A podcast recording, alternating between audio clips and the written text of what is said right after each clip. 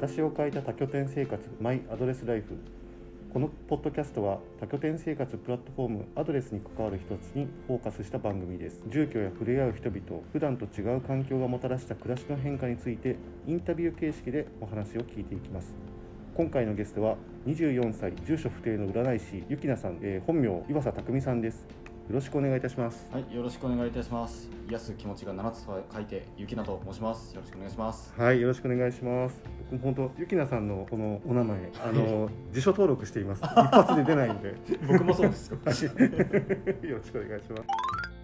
まずですね、アドレス歴とそれからアドレスを使うに至ったきっかけについて教えていただきたいです。はい、えっ、とアドレス歴はもうほぼ1年、ぴったり1年ぐらいになりまして、うんできっかけなんですけど、うんすっごいざっくりと言うとうん占いで決めました。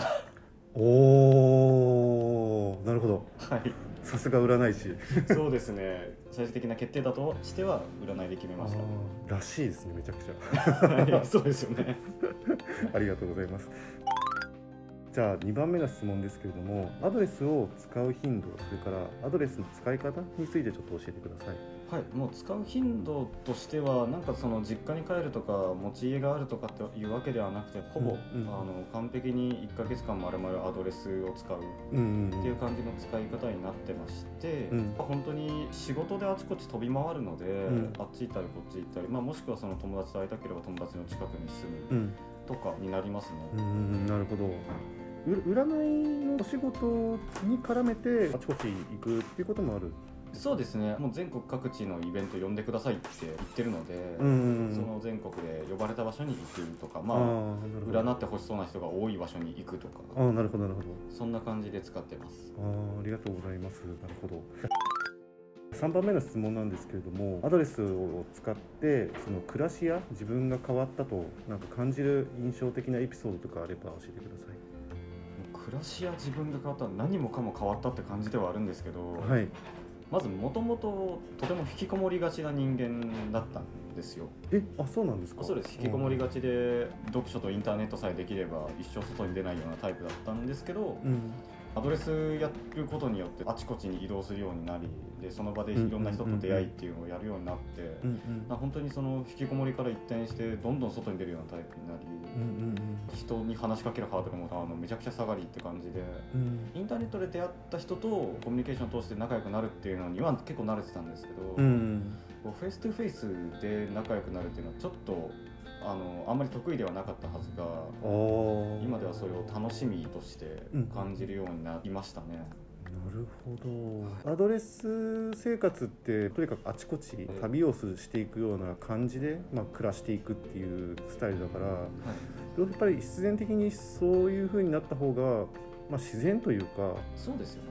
そのアドレス拠点で引きこもることってなかなか難しい面もあるんですかね。ええいかんせん仕事が忙しくて、うん。やることが多くて、うん。なんか結局引きこもってるっていうのはあるんですけど、うん。まあ、それでも結構顔合わせたら挨拶したりだとか、うん。なんかそういうコミュニケーションのハードルはすごく下がりましたね。なるほど。僕とゆきな君が出会ったのってゲストハウスとこあそうですね。上野英邸でしたっけ？上の A 邸です。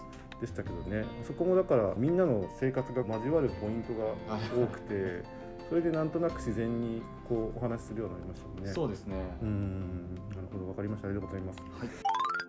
じゃあ最後にあのアドレスへ一言お願いしたいと思います。アドレスへ一言っていうのはアドレスの会社さんに一言ってことですか？そうですねあのスタッフさんとかに向けた感じで。いいますけど。じゃあ後藤さんに向かってでもいいですよ。この辺カットしても全然いいので。え実は隣にあの後藤事業部長さんがいらっしゃって聞いてます。今聞いています。下手なこと言えないです。本当に僕アドレスっていうサービスで唯一無二なサービスだと思ってますし、まあ、だからこそ使ってるし、うんうんなくなってもらっては困るし、うんうん今の生活全くできなくなるので、うーんあえて先に厳しいことを言うと経営のためなら何でもしてほしいなっていう気持ちもありつつあそのアドレスのサービスを存存続するために。ためにそうなんか。全ての手を。もう本当にあの自分のことだけ考えるんだったら、うん。あの長く長く続けてうんあの本当にダメになる前に、うん。他の企業ライバル企業育ててから終わってほしいなって思うんですよ。うんまあでも理想は今のところそのアドレスが一強で一番いいし僕も1年っていうまあまあ長めな感じで使ってきて慣れてきてるしで何よりそのアドレスって多拠点住居サービスでソーシャルベンチャーっていう側面が強い多分そういう広告のされ方してるんですけど、うん。中身ってコミュニティのサービスだと思うんですよ。そうですよね、うん、そうです、あのコミュニティのサービス地域のコミュニティとか、うん。会員同士のコミュニティであったりだとか、うん。そういうコミュニティのサービスだと思うのでそのコミュニティがあるっていうのが僕一番価値感じてるので、うん。なんかそこのところをこういろいろな盛り上げであったりだとか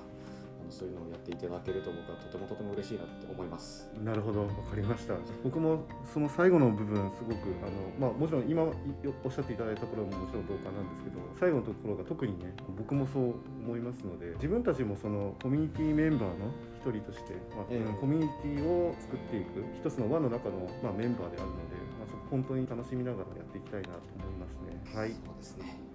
はい、どうもありがとうございます。はい、ありがとうございます。というわけでお送りしました「マイアドレスライフ」今回はここまでです。番組ではインタビュー出演してくれるゲストさんを募集中です。次戦多戦を問わずアドレスユーザーや関係者の方はどしどしご応募ください。今日はここまでとします。ありがとうございました。ありがとうございました。アドレス4周年おめでとうございます。おめでとうございます。